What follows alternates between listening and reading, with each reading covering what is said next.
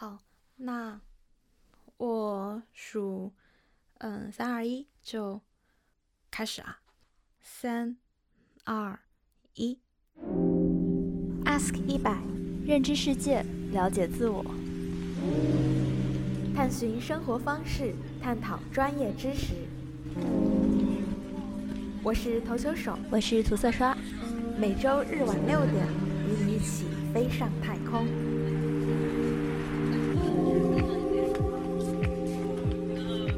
Hello，大家好，这里是 Ask 一百的第三十三期。Ask 一百是通过对于各个领域的人物采访，来了解各领域的专业知识和探讨不同生活方式的播客项目。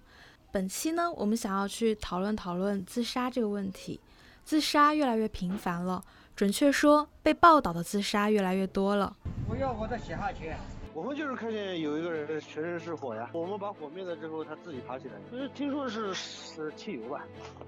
Since the year 2000, the suicide rate for teens is up 28%, with an average of five deaths a day. 但是，究竟这些报道数只反映自杀数，还是也推波助澜，诱发了自杀人数的进一步提升？在这期播客里，我们试图讨论自杀数和报道数之间是否存在相关关系。嗯，这存在两种假设。第一种假设是自杀是一个个人行为，也就是说，这些社会性报道并不会影响一个人的生命选择。而第二种假设就是自杀是一种社会表现，同类型的报道会增加和渲染社会上面已经弥漫的自杀情绪。因此，去讨论自杀数和报道数，也就等同于去追问自杀究竟是什么。它是一个人个人的悲剧，还是社会病症的表现？本期呢，我们邀请到 Ask 一百的老朋友妍妍，呃，妍妍先给大家打一个招呼吧。Hello，大家好，我又回来了。嗯，那跟我第一期在 Ask 一百做的播客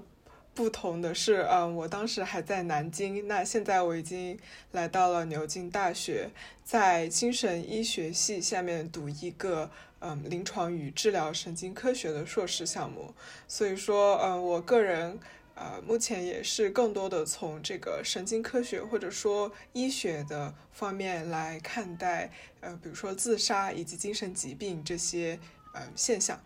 嗯，最开始跟大家说话的是投球手，然后我是涂色刷，嗯。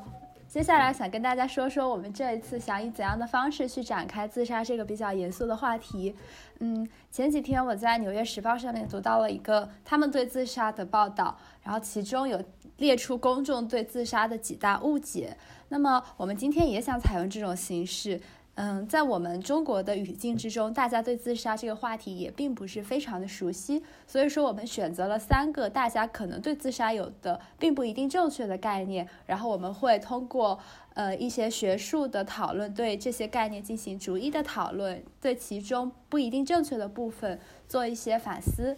嗯，那么首先我们要来谈的一个大众误解就是，许多人都觉得自杀是一个冲动行为，所以说。嗯，很多人因此会对自杀者有一些负面的看法。那么，嗯，实际上从学术方面而言，这个观点似乎很早就被许多的学者反驳过。所以，我们的讨论就从这里开始吧。对，嗯，这个因为呃，自杀它其实也是算在精神疾病中间的一种吧，就是它虽然不是一个。嗯，独立的精神疾病，但是，嗯，它跟精神疾病的关系是非常密切的，所以说就有很多的，嗯，精神医学相关的学者，他们会去做这样子的调查，嗯，那，呃，因为自杀这个行为的特殊性，所以说我们很多的这个研究都是以，嗯，死后验尸的方式进行的，嗯，在英文里面我们叫 postmortem。examination 就是说这些自杀者，嗯，就是大部分情况是他们在去世以后，我们去，嗯，比如说，嗯，去解剖他们的大脑，然后看这个大脑里面，嗯，某些神经化学物质的水平，然后我们会发现，嗯，似乎的确这个自杀的行为，更准确的说是自杀成功的行为。和我们某一些呃神经化学物质的水平，或者说和某一些基因是有关系的，嗯，那这些神经化学物质，嗯，有很多是与呃某些精神疾病相关的，比如说呃血清素或者说五羟色胺它的含量，嗯，那这个血清素和五羟或者五羟色胺，它在抑郁症和嗯像焦虑啊以及其他的精神疾病里面。嗯，都是有非常这个强烈的联系的，嗯，那其实也包括一些其他的这些物质，比如说多巴胺，这些可能都与嗯这个自杀，就是在自杀者的这个大脑中间会发现他们的这个含量是与正常人存在差别的。那这个是我刚才提到的是，就是这些自杀成功者，那我们也可以去。呃，比如说，嗯，到这个医院里面去找一些，嗯，自杀未遂或者说有强烈的自杀想法的人，那我们也可以去对他们进行一些神经科学的研究。比如说，我们也可以测定他们大脑中间某一些，呃，神经化学物质的含量。我们可以去给他们做基因检测，然后看看他们的这个基因的，嗯，基因型和，呃。普通的这个就是健康人有什么最大的区别？然后以及我们也可以去给他们进行一些神经影像学的扫描，这样子就可以看，嗯，他们的这个大脑结构和健康人有什么区别。但是，嗯，总的来说，虽然说我们在这个方面能够做的很多，但是其实它最终，嗯，总结起来，它的范式就是，嗯，把这些。自杀者的呃生物学特征和健康人做一个对比，那我们只能嗯得我们得到的结论就是说，他们可能存在一些什么样的这个生物学的现象，能够把他们和健康人区别开来。但是这种区别是什么意思呢？这个其实就涉及到一个因果推断的问题。嗯，可能呃有的人会认为，嗯，他们有这样子的生物学的特质。所以说他们更容易自杀，比如说某个家族，嗯，他们可能自杀率非常的高，呃，那当然我们也可以解释说，他可能是，嗯，他的环境，因为受到环境的影响，嗯，他在发展的过程中，让他的这个大脑结构发生了这样子的变化，最终，呃，导致他更容易自杀。比如说，他可能是因为小的时候遭遇了很多不幸，然后这些不幸。让他的大脑或者说呃神经化学物质发生了这样的变化，然后最终导致他自杀。无论是怎么样解释，我们都可以呃就是回到我们最初的问题，嗯，自杀它不是不不自杀不完全是一种冲动行为，它和我们的这个嗯过往的经历以及我们的生物学的一些素质都是有关系的。嗯。也就是说，很多的自杀者，他们其实有长期的精神疾病，或者说他们基因中有着可能会产生精神疾病的一些因子。因此，嗯，我想问一个问题，就是那对于这些有精神疾病的人来说，如果说我们到医院里面去找那些自杀没有成功的人，他们会对自己的自杀表示出悔恨情绪吗？呃，我觉得这个也因人而异。嗯。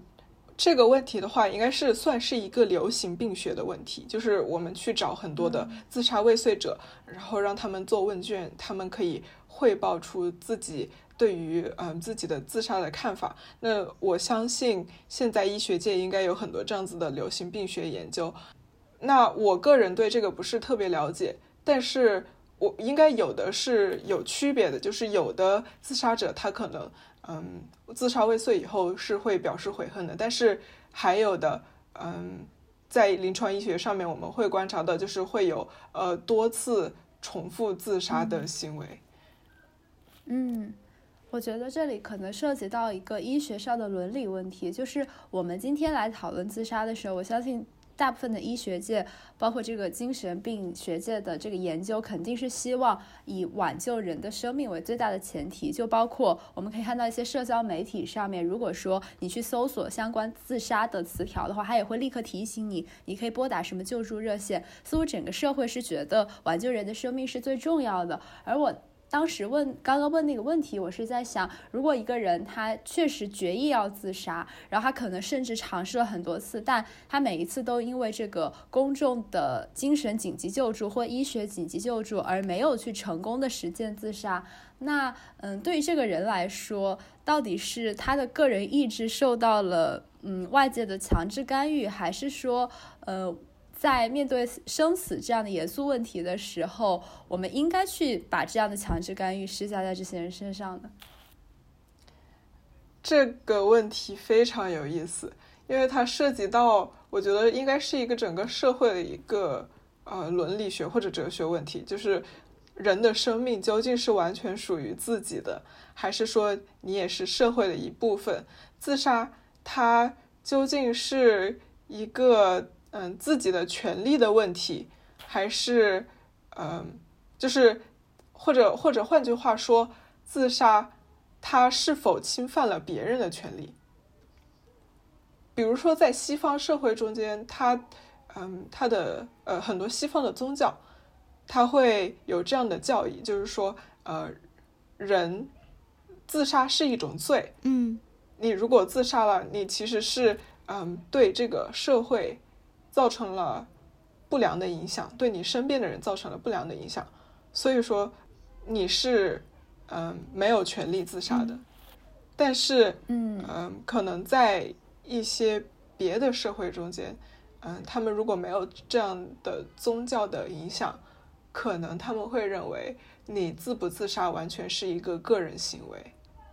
嗯嗯，我记得。好像之前投球手有介绍到说，日本文化里边对自杀的看法好像和西方是蛮不一样的。对，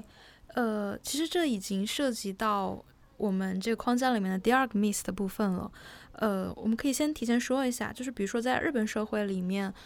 嗯，这是根据那个最有名的《菊与刀》那本书的结论来说啊。作者是人类学家，他就调查发现，在日本文化里面不存在像西方文宗教文化当中的那种罪原罪概念。嗯，那么在基督教里面，他们可能会把自杀当做一个人的原罪，而不存在原罪概念的日本文化就不把自杀当做一种罪恶。所以你自不自杀，其实。跟你是不是犯了这个宗教，也就是这个社会所施加给你的这个 无形的弥天大王，你是跟这个大王是没有任何关系的，这完全是你个人的选择。所以相反，那些选择自杀的人，反而就从一个犯了罪的人变成了一个被害者，就在日本文化当中。然后呢，他们甚至可以利用死不及家属来让家属免罪，然后让自杀成为了一种他们自己获得。权利和宽恕的一种方法。我在想，在我们中国的文化里边，似乎是大家对死。整个这个概念相关的话题都比较的避讳，所以好像我一下子想不起来我们的文化中对自杀有怎样的看法。只是能够想到的是，像在古代的时候，类似于屈原投江这样的故事，是一个人他遭遇了极大的社会不公，然后他选去选择去自杀，这种死以明志，好像在我们的文化中还是被歌颂的。但是这也没有成为一种被主流。讨论的想法就是不像在日本社会里边，好像有一种社会归俗，就是呃，如果你去自杀，他可以就像刚刚投球手说到的，他甚至可以给你周围的亲朋好友免罪。而在中国的文化里边，我是觉得我们对于死比较的忌讳，因此整个关于这方面的讨论都非常的稀少。我想问投球手一下，嗯，在日本文化中间有畏罪自杀这样子的概念吗？有这种概念，就是。嗯，我看的另外一本书里面啊，他把日本人的自杀主要分为了两种。第一种就是你说的自我逃避型的自杀，然后这个作者也把它跟日本文化的特征联系起来，他就觉得比起当面作战，也就是当面去解决这个问题，日本文化里面他更更推崇随遇而安，而这种随遇而安其实演变成一种极端的方式，就是逃跑，还有自我抹杀，然后。这一种思想倾向就演变成了畏罪自杀。另外一种呢，就是我刚刚说的，就是通过自杀去获得死不及家属的这样一种权利。嗯，我是想问，就是那畏罪自杀在日本文化里边是一件非常可耻的事情吗？还是说被谅解了呢？我觉得，嗯，就我自己来说，因为我本身也并不是一个日本文化里面的一份子，所以我很难代表他们说，就是他们可以被谅解。但我感觉就是他们觉得这是一个可以接受的选项，所以。就你会经常看到一些报道，比如说一个公务员他贪污了，然后这个他的贪污行为被报道出来了，那么他就自杀了，然后好像这个贪污行为就因为他的自杀而终止了，也不会有太多人再去追究，嗯，到底应该怎么给他定罪，然后他的家人是不是要为他的呃贪污贪污行为同样付出一些代价？好像这些所有的社会追责就仅仅停止于他的自杀。我忽然想到，就我刚刚在思考中国文化里面对自杀的看法，忽然想到，就是被我们的文化所记住的那些自杀的事件，都是一种崇高的象征，就是要么是呃个人纯洁的意志没有被这个腐朽的社会体系认可，比如说屈原，或者要么就是呃面对着异族的欺辱，然后无法忍受，呃虽然已经战败，但是呃不愿意。呃，活着去接受异族的欺欺辱，所以选择自杀。比如说在呃宋代的末年，或者说明代的末年的一些仁人志士。然后，好像我们最开始聊到那种个人精神疾病上面的呃因素导致的自杀，是从来在我们的文化里边没有被提起过的。对，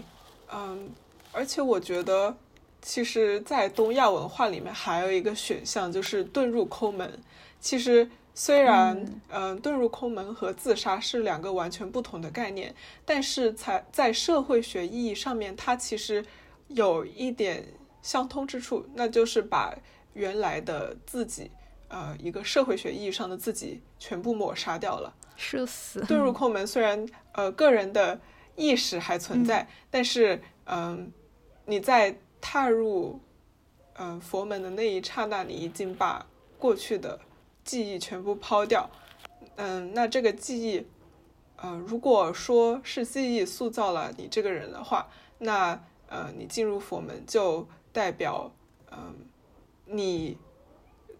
将过去的那个自己杀死了。我觉得可以这么来理解，嗯，所以说，我觉得可能就是，嗯，在东亚文化里面，这两个东西是相通的。对，然后其实还有一个问题，我就是刚才想说的。嗯，其实自杀它这个问题也是反映了不同的社会怎么看待生命。生命究竟是一个，嗯，你可以就是生命究竟是一个像金钱一样的东西，你可以去用这个，呃，这个是你你可以用生命去交换一些等价货物，还是说生命就是？你的一种内禀的性质，你没有办法去摆脱它。我觉得可能在我们的文化中间，生命它的确有一种嗯，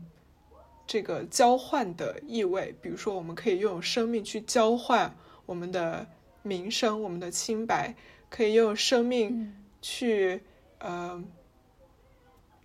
换取嗯谅解等等。嗯，但是可能在西方就没有这样的这个呃所谓的就是呃用生命去交换某种东西，它好像嗯就是一个你的内禀的性质，是你无法摆脱的一个宿命。而且在基督教里边，是否就是嗯就是你的生命？相当于生命这个层面的掌控权就不完全嗯在于你自己，而如果你选择放弃生命，是对赐予你生命的更高级别的意志的违抗，所以说是有罪的。而在中国，虽然说我们传统的想法中有身体发肤受之父母，但是你的身体它其实就是。你他的效忠对象就是赐予你生命的父母。那么在文化之中，有的时候有超过于家这一层面的意志，比如说国。然后，那么为了这些性质，为了这更高一层面的意志，也有的时候家这一层面的意志，也就是父母赐予你的生命是可以得到牺牲的。我觉得我们就是到目前为止都是。嗯，再从另外一个视角来开始讨论自杀了。如果从一开始我们是从生物学的视角，那么现在我们就开始更多的把自杀当做一种社会性的意义，然后把它当做理解特定文化形态，比如说日本文化，或者说东亚文化，乃至于拥有呃原罪概念的基督教文化的一种切口。嗯，我觉得这就涉及到了自杀的更广泛的象征意义了。对，所以说我们第二个想讨论的公众对自杀的可能是误解吧，就是许多人觉得自杀是一个个体事件，而不是公共事件。所以说，我们没有必要在舆论、公共舆论的层面上去对它施加更多的讨论。就是很早之前我们在讨论抑郁症的时候，当时妍妍就说到了吴飞的《浮生取义》这本书，嗯，它里面主要就调查了中国华美华北农村的自杀事件。那可以先从这本书作为一个切口，看一看在中国的自杀的社会意义到底是什么。就是吴飞的《浮生取义》这本书，它其实更多的是从嗯人类学或者说社会学的角度来看自杀嘛，嗯。那他又把自杀这个现象和中国的家族的观念联系在一起，嗯，他认为，呃，其实自杀在中国，它是呃有一种交换价值的，嗯，那这种交换价值可以是他去争取正义，那当然，他也可以表明一种牺牲，然后第三个。嗯，交换意味就是去逃避罪责，比如说，呃，中国所说的畏罪自杀。嗯嗯，我刚才提到的这些不同的方面，总的来说都是将生命视为了一种可以交换的东西。那我觉得再进一步想，呃，可能这是对于生命，呃的一种非常客体化的看待方式。他没有把生命。以及它所带来的，比如说人的呃个体的意识，视作一个非常重大或者说一个非常基本的东西，而是把自己的生命视为似乎是身外之物的一个客体。我们的老话里边经常说“死者为大”，然后呃，尽管一个选择自杀的人生前可能是做了很多社会道德上面的错事，有很多的污点，但是因为他选择了死亡，人们就会觉得，嗯。死亡这件事情赋予了他一种被尊重的权利，因此人们就倾向于不再去讨论他曾经的那些罪责。嗯，就是这个对老俗语里面，其实也就是反映了在传统文化里面到底在怎么看待自杀，也就是自杀它成为了一个整合这个传统文化整合性文化里面当中的一部分。然后我们通过自杀就可以看到这个传统文化的内容。嗯，但是这种。视角，他就把自杀看作了一个特别，就是传统精神的延续吧。但也有一种视角会觉得，可能自杀它是这个国家它现代性病灶的体现。这种现代性病灶就是说，它的传统文化和现代呃国家的建设有一些不适配的地方。那么这些不适配的病症就通过自杀来表现出来了。对，这就让我想到涂尔干的《自杀论》里面有一句我特别喜欢的话，嗯，在任何社会里，在正常情况下，任何时候都有一种以自杀的形式表现出来的集体情绪。这句话为什么对我触动这么大？是因为我觉得，嗯，这个不仅适用于自杀，也适用于我们所有的精神疾病，或者说，嗯，我们的某种社会情绪。嗯，那呃。像我们可能会发现，抑郁症在近几十年间，嗯，变得越来越多。那是不是因为我们真的整个社会，嗯，越来越灰暗？我觉得不是的，嗯，只是因为我们现在，嗯，西方的医学模型越来越普及，所以说我们的，呃，这样一种，比如说对自己的，嗯，对于现状的不满，或者说，嗯，一种自我攻击的情绪，嗯，以就以呃西方医学模型下的抑郁症的这种情态表现出来，那可能在一百年前，这种呃情态就表现为歇斯底里症或者说癔症。那在推至两百年前，它可能又有不同的表现方式。那这个表现的情态，它可能是一种病症，也可能是一种行为。那总的来说，可能呃这个社会中间涌动的。集体情绪，这个无以名状的东西，它是始终都存在的。嗯，也就是说，这些情绪不能以说它是现代社会才产生的，然后它是传统社会才产生的，以这种 现代和近代的史学观念来划分，而说它一直都存在。但是这些情绪的语言表达不一样了，它过去的语言是呃议政，但是到现在它的语言就是西方的医学。嗯。之前妍妍分享那个哈佛的一个研究室的网站，我昨天在翻嘛，然后就是从他们的网站上面看到了《纽约时报》的那篇报道，然后那篇报道里边其实也提到了一个公众的误解，就是说最近一百年来我们的自杀比例是越来越高，然后呃，当时学者就进行了反驳，说一九一六年的时候，美国人的平均自杀率其实是比二零一六年的时候要高的。但是人们大多数时候会去忽视这一点。但是他说，同时我们也不应该否认的是，经过了一百年，虽然说二零一六年的比率比二零呃一九一六年的自杀比率要低，但是其实没有低很多。也就是说，我们这一百年的精神医学的一些研究，或者说公共医学对于自杀的防控，其实总的而言收效是比较微小的。到底存不存在一种自杀？它的原因是？有现在的一些，嗯，社会压力所导致的。我觉得，呃，肯定是有的。嗯，这个，嗯，这个问题就是说，我们现代社会，呃，过去的几十年，我们社会的这种流流变，它对于个人的精神状态，对于我们的人生选择有什么样的，嗯，关系？这个，我最近，嗯，读完了韩炳哲，嗯，他是一个，嗯。韩裔的德国哲学家，嗯，那他呃会，他是从比如说海德格尔，呃，存在主义哲学，呃，马克思，呃的呃等方面对新自由主义，呃做一个批评。那他的核心观点就是说，嗯，如果说在几十年前我们还呃生活在一个呃。被规训的一个社会，那现在我们已经成为了自己的奴隶主，因为我们现在的新自由主义已经让我们，嗯，个体成为了一个，嗯，让我们生活在自己以为自己自由的这样一个幻觉中间。那在这个幻觉中间，我们不断的去剥削自己，让自己，呃，能够变得更加有生产力，嗯。所以说，正是这样一种自我剥削，导致了我们的精疲力尽，导致我们，嗯，有比如说抑郁症，或者说，嗯，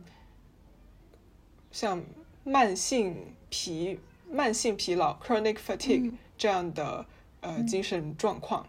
对，然后那他也有提到，就是说，可能自杀的现象也是跟我们的这个社会经济。的状况有关系的。嗯，我觉得这里我们可以去讨论一些时下的社会热点问题，比如说，呃，大家可能留意到了最近江苏的一个快递员的自焚事件，还有就是前几天拼多多的一个员工的自杀事件。然后，呃，我有去看一些网友在相关事件下面的讨论嘛，然后我就意识到了，就是今年这个。嗯，这个冬天的时候，整个中国舆论界的一大社会热点就是对于这种，嗯，不合理的工作时间压榨了个人的自由，呃，然后把人异化到了一种不可承受的阶段，所以有些人选择了用自杀这样极端的方式来反馈，嗯，然后有一些人会来问说。呃，为什么你工作那么辛苦了？为什么你选择的不是辞职，而是自杀呢？我就想到刚刚妍妍提到的这个韩炳哲的观念，就是说，在那些嗯拼命加班的人，对于他们来说，就是他们可能对于已经不仅是公司的要求使他们进入了一种疯狂加班无休止的状态，而是在这样长期的驯化之中，他们自己已经服从了这种状态，因此没有想到说去摆脱这种状态，而是觉得我。我除了呃选择死亡之外，好像我不知道还有怎样的出路，因为我的可能性已经被已经被规训所封死了。我不知道是不是可以这样去理解？对，其实嗯，我们如果看最近的这些事件，它不仅仅是自杀，嗯，就是他，比如说自焚这个事件，我们可以把它理解为一种暴力。那其实呃，如果我们把它理解为一种暴力，那韩炳哲他对暴力的这个逻辑，嗯，他发表了这样的看法：暴力将内心置于一个外在之前，这个外在完全脱离内心的秩序和意义结构。所以说，呃，暴力它有一个特征，就是它是不符合我们平常的，呃，逻辑。就是，嗯，我在看这个自焚的相关的报道的时候，也会看到有网友说，嗯，你如果能够把这些薪水要回来，这薪水还不够支付你，嗯，三级烧伤的这个医药费用，那你为什么要这么做？嗯，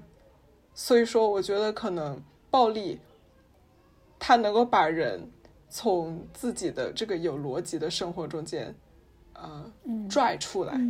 然后让他们进入一种自己的逻辑。那在这个逻辑里面，可能有一些呃形而上的东西是对他们更重要的。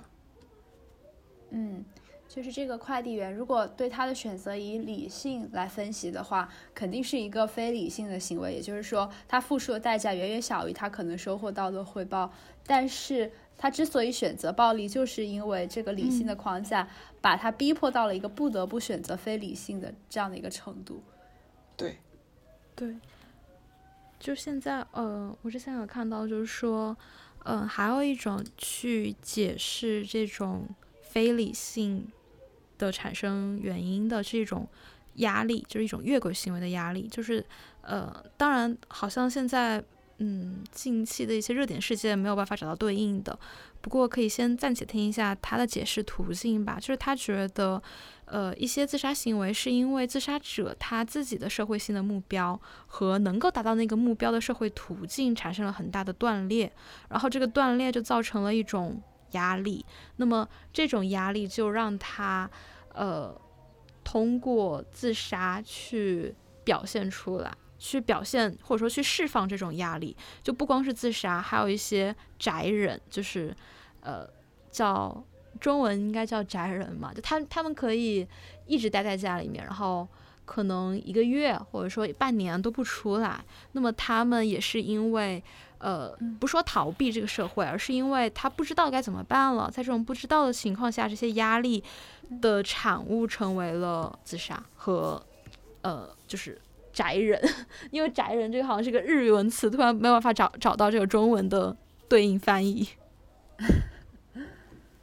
这让我其实意识到一个问题，就是自杀，它其实不是一个。有或无的现象，它其实是一个连续体。那我我记得好像涂尔干也表达过类似的观点，就是说，嗯，自杀它其实是可以看作，呃，就是一种情绪，它在或者说一种念头、一种想法，它积累到一定程度以后，一个突然的一个质的变化。嗯，但是在我们的社会中间，其实存在一系列这样的。呃，可能与自杀，呃，比如说我们在抑郁症中间，我们会分，比如说轻度抑郁、中度抑郁、重度抑郁。那其实我觉得自杀也可以做这样的划分，只是说我们比较难以用我们现有的这个医学体系的名词去给它命名。比如说，有的人他会，嗯，就是开始放弃一些，呃，作为人他在社会上面的一些社会功能。我觉得这个也算是一部分的。就是一种比较轻微的自杀，或者说有的人他会有呃自毁或者说自残的行为。我觉得这个跟自杀，或者说跟某些类型的自杀也是有一定的关系的。因为嗯，因为呃有的类型的自杀，它可能是一种终极的对自己的暴力。那自残，它可能很多时候呃。也是表达了一种自我攻击的一种情态。嗯，那么我们刚刚的讨论呢，其实就引发到了一个结论，就是自杀其实很大程度上是一个社会问题。因此，我们对于自杀事件的报道，把它呈现到舆论视野之中，得到公众的关注，还是很有必要的。可是这就引到了第三个的公众的误解，就是我们其实或多或少有时候也会读到关于自杀的报道，但是我们却没有思考过这些报道，他们这样的呈现方式是真的对的吗？嗯，它是不是相比其他的社会新闻，并没有特别需要注意之处呢？同样是人的死亡，报道自杀事件和报道一个呃恶性的谋杀事件，是不是可以用同样的基调去书写呢？呃，在这方面，我想很多的学者其实也给出了一些相反的观点。哎，我记得我们之前在闲聊的时候，为什么想要去来探讨这一期？也就是投球手说，嗯，好像他关注到了一些自杀报道。因为报道方式不当，所以导致了一些恶性的社会事件。比如说，有些人可能会去模仿文中的自杀方式。所以说，这是我们这一期开始的最初的动因，对吧？嗯，我觉得，首先自杀，他肯定是自己有一些情绪在里面。那这个情绪，他以什么样的方式表达出来，或者说，嗯，受到了什么样的引导，这个跟他所接触的。这个社会文化以及他的这个呃同辈，或者说他的呃所他的社会交往也是非常有关系的。嗯，那关于这个行为是如何被习得这样一个呃心理学理论，嗯，那呃最有名的当然还是要数班杜拉他提出的社会学习理论。嗯，那这个社会学习理论，它其实一开始是从，比如说行为主义理论，嗯，我们能够呃通过一些奖赏或者惩罚而去习得某些行为，那呃这个是最它的最原始的状态。班杜拉他的社会学习理论就把这样一种对于嗯奖惩的学习延拓到了社会的领域。也就是说，我们在一个社会中间，我们可以通过呃学习其他人的行为，来间接的呃取得这样子的经验。比如说“杀鸡儆猴”这样一个成语，它其实表达的也是一种社会学习。我们不需要直接接受这样的奖励或者惩罚，我们也可以去嗯获得一些间接的经验。那回到自杀的这个社会学习，首先，我觉得任何对于自杀的报道或者影像展现，它都是一种教育片。那这个也不仅仅包括自杀，也包括任何对于暴力的报道。比如说，班杜拉他做的最有名的一个研究叫做波波豆、波波玩偶的一个实验，他就是呃让。一些小孩子看电视上面的一些暴力的视频，然后等他们看完暴力视频以后，啊，给他们一个玩偶，然后让他们去和这个玩偶进行互动，就会发现那些观看过暴力视频的孩子，他们会对这个波波玩偶，嗯，采取更多的一些肢体上的暴力的手段，有的小孩子甚至会用锤子去锤这个玩偶等等。那他一开始做这个研究的目的，其实是想呃探讨暴力，它呃，比如说在媒体中间所呈现的暴力，它究竟是对社会中间的这种暴力起到了疏解和发泄的作用，还是起到了增加的作用？我们在讨论前两个问题的时候也提到说，嗯，自杀或者暴力，它是需要。呃，有一个排泄的出口的，但是当我们在嗯社会中间，我们在呃这些媒体上去报道这些事件的时候，我们究竟是仅仅起到了一个泄洪作用，还是说我们也在通过启迪和教育民众，而让这种呃自杀或者暴力的这种念头和行为得到了强化？那通过这个研究，我们可以知道，其实呃，很多时候这些报道是起到了一种强化的作用。我们知道了有这样的一种方式，那可能原来我们没有呃想过，这也可以是我们的一种选择。那现在我们知道了，这也可以是一种选择。嗯，举个比较具体的例子，像前年南方周末他对北大女生包丽的自杀案件，他这个报道犯了一个非常严重的错误，这也是有很多心理学家他们当时指出了的，就是嗯，他们在这个报道中间非常详细的描述了，嗯，包丽自杀的这种方式。那很多人他们可能知道说，呃，有一些常见的自杀方式，但是不知道原来像这种常见药物也可以起到自杀的效果。所以说，这个报道其实起到了一个非常不好的一个社会学习的一种影响。所以说，嗯，社会媒体他们在报道暴力或者说自杀事件的时候，对于呃具体细节的描写。是非常需要谨慎的。就是刚我们说到自杀，嗯，从班杜拉的社会学习理论出发，自杀它是一种从后天学习到的行为，呃，也就是说，嗯，对于自杀的不当报道，它的确会导致自杀的增加。那么，到底应该怎么去报道一个自杀呢？嗯，我知道的就是现在好像 WHO，呃，这个是。世界卫生组织，世界卫生组织应该算，对对对，世界，对世界卫生组织，它就有对报道自杀提出了八个建议，呃，比如说刚言说到的，就不要涉及到对于自杀细节的讨论，对于自杀不要，对于自杀地点呀，然后他的方式，还有他的亲友都不要采取图片和视频的形式进行报道。对，然后这里也有提到，不要把自杀解释为，呃，无法解释或毫无预警的，而且就是不要认，不要引导公众去觉得自杀是一个冲动行为，也是和我们刚刚谈到的有所吻合的。对我看到这个文章里面还提到一个很有意思的东西，就是不要去具体的报道死者的遗书内容，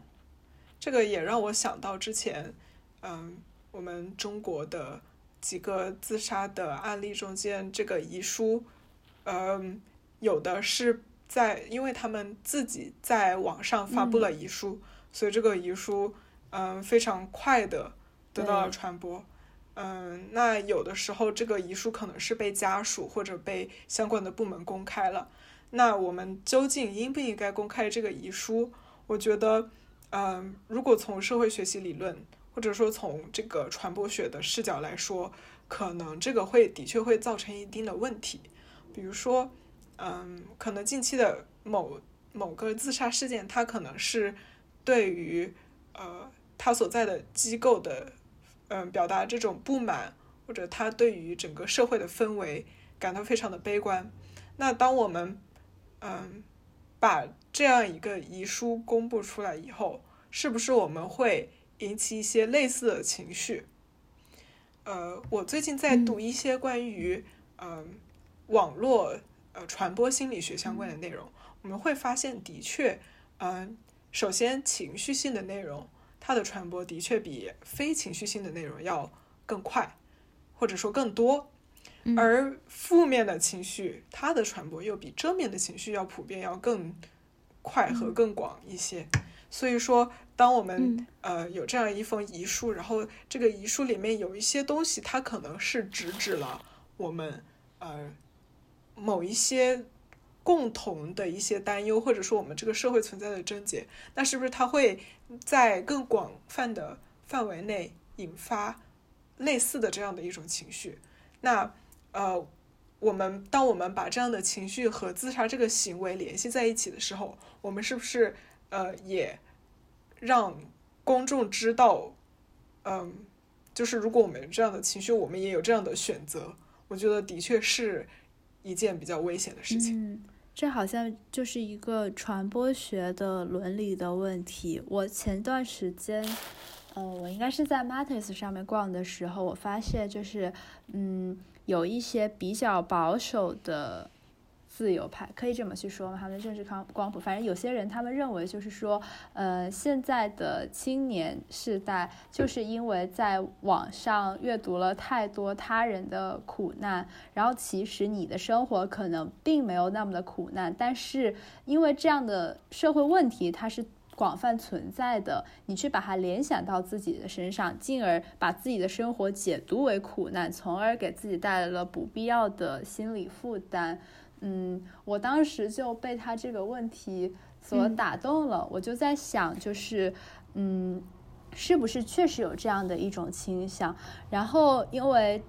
这段时间或者说近几年吧，关于嗯对新闻的，就是媒体流。的探讨也有很多了，然后好像不少的，无论是心理学家还是其他一些关注这个议题的学者，都会说是我们必须有意识的减少我们对信息流的摄入，嗯，以此来保护我们的心理健康。但是我们又发现，公众其实尽管知道这样的理论，还是很难去实践，因为我们好像又有冲动，说是我们要通过这样的信息流把自己和这个社会链接起来，因为我们在。Physically 实际上已经很孤立了，好像去看看这些新闻报道，你还觉得这是一种呃和外界交流互动的方式。就是涂色刷刚才一开始提到说，是不是当我们社会上面有这样的一种文化，嗯，我们的大众就更容易把自己的一些情绪和这样子的啊形容词联系在一起，这让我想到其实。呃，很多时候语言它是具有塑造我们的认知和感知的能力的。当我们，呃，比如说我们看到一些新闻，或者说我们接触到了网络上面一些亚文化，我们习得了一些这样子的词汇或者表达方式，那这些表达方式反过来又会塑造我们感知自己处境的方式，以及塑造我们寻求解决。方式的这些行为，嗯，呃，我们觉得自己在体验这个世界，但是我们所体验到的那个世界，只是现在已存的语言结构所允许我们能够体会到那个世界。所以，我们看到哪些语言，接触到的呃哪些传播内容，就决定了我们能够看到和我们能够体会到的东西。对，这个也是呃，算是维特根斯坦他的理论吧。啊，就是语言的边界，呃，语言的边界就是思维的边界，是吗？嗯嗯，好像有这个意思。嗯，对，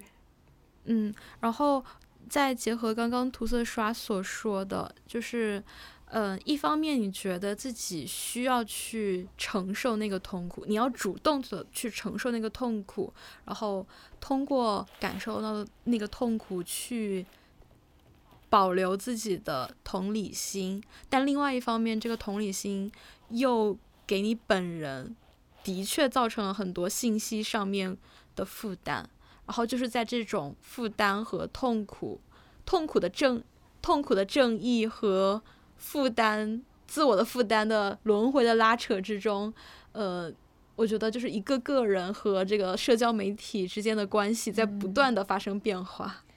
对我再加一点，就是不光是个人层面的这个伦理和自我感受的拉扯，也是从媒体出发，或者从写作者的角度出发，也是呃传播学的需要和媒体的伦理之间的拉扯。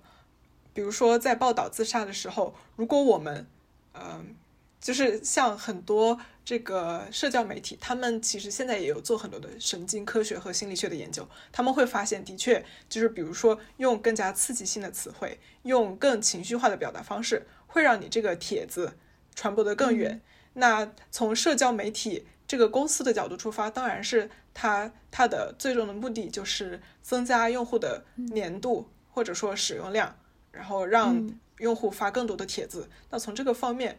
呃，来讲的话，他们最好的选择当然是，嗯，用更加情绪化的报道方式来增加这个曝光量。但是从一个伦理的角度来说，嗯，可能我们又不能用这样子煽动性的语言，嗯，这个会引发很多这个负面情绪的传播。所以说，呃，我觉得在现在这个商业社会，在我们的新闻成为，或者说我们的社交媒体。它本身成为一种商业的时候，从媒体层面的这个 tension 是一直存在的。我觉得很多行业实际上都是有这个问题，在商业社会里边，就是有的时候你必须需要一些非商业性的、非市场性的力量来介入，去去纠正一些问题，因为完全靠商业的话。它就会有这样的倾向。比如说，可能，嗯。比如说，对于呃烟草公司而言，现在不是政府要求他们一定要嗯在烟盒上面印上就是吸烟有害身体健康吗？那这肯定就是一个非市场性力量干预的结果。包括游戏公司一定要要求是你必须要是实名登记，验证你是十八岁以上的人才可以进行游玩。嗯，还有一些游戏会设置呃。比如说多长时间内，他可能会强迫你进行一段时间的休息，等等，和他们的商业逻辑是相违背的。但是，嗯，为了整个社会的良性运作而必须要加以的一些措施。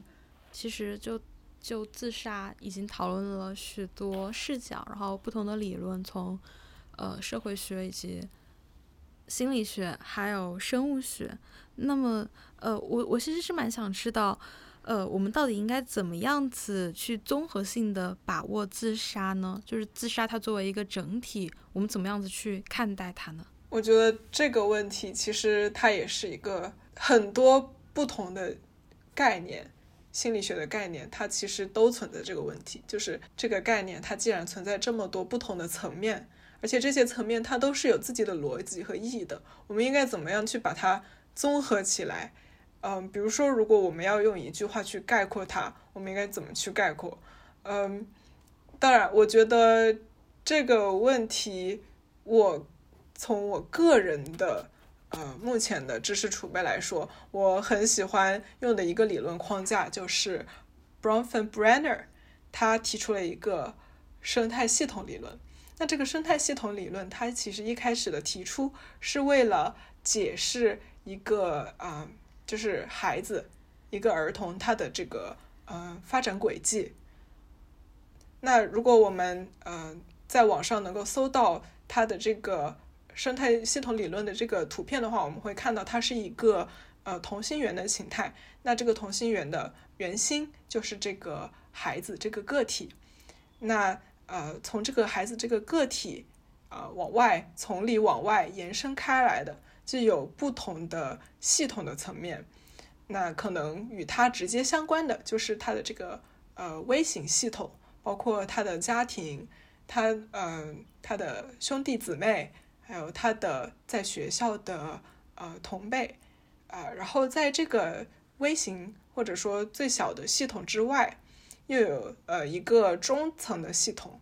嗯，包括比如说他的呃。亲戚朋友，他在学校的这个整体的学校环境，他的邻居，以及他所接触的这个大众媒体，呃等等，然后再往外拓展的话，我们就有这个宏观的系统，包括这个孩子他生活在一个什么样的历史文化环境里面，这个社会有什么样的呃相关的法律，这个社会的文化是什么样的。嗯，经济体系是什么样的？这些都与我们的这个孩子，嗯，有关系。但是这个可能我们从这个同心圆从里往外，呃，逐级，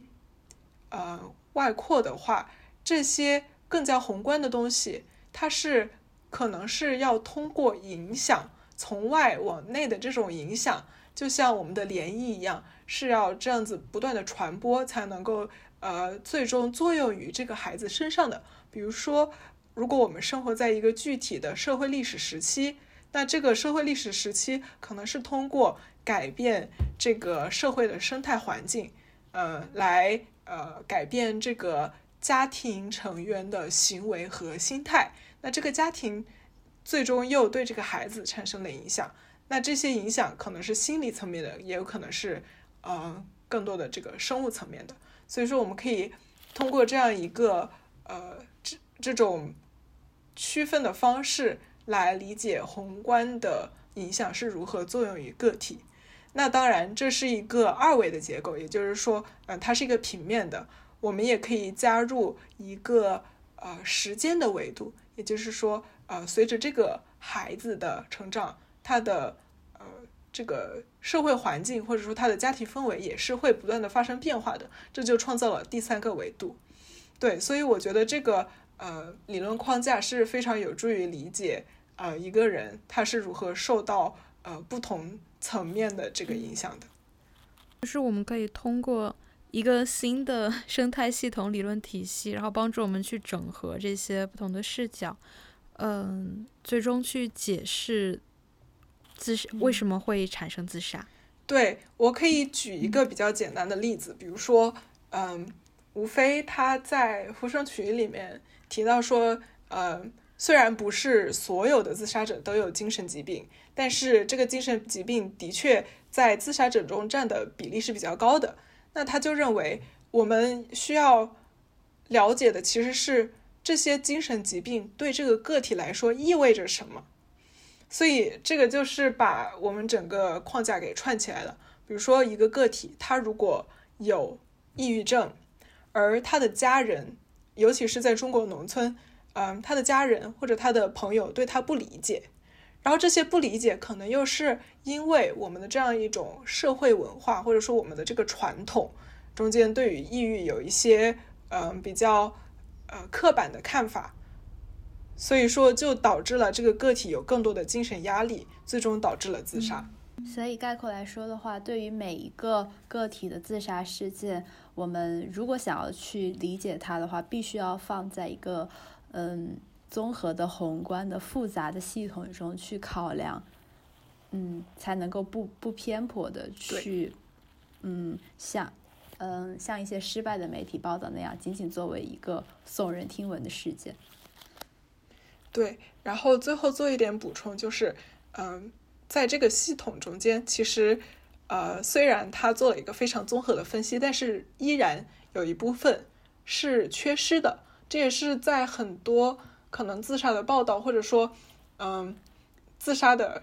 呃，呈现中间缺失的，也就是，嗯，第一人称或者主观世界的陈述。嗯，比如说，嗯，当这个人自杀。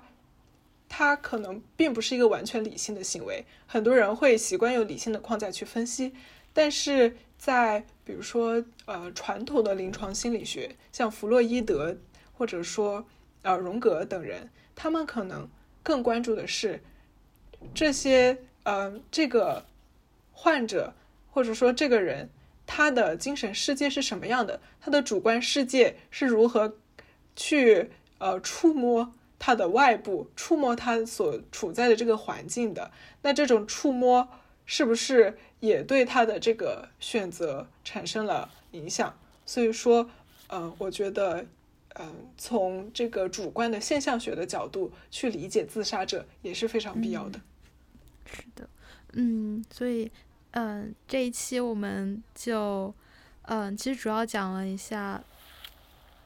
对于自杀的三个迷思，然后我们大概是从生物学以及社会学以及心理学的角度来对这三个迷思做了一些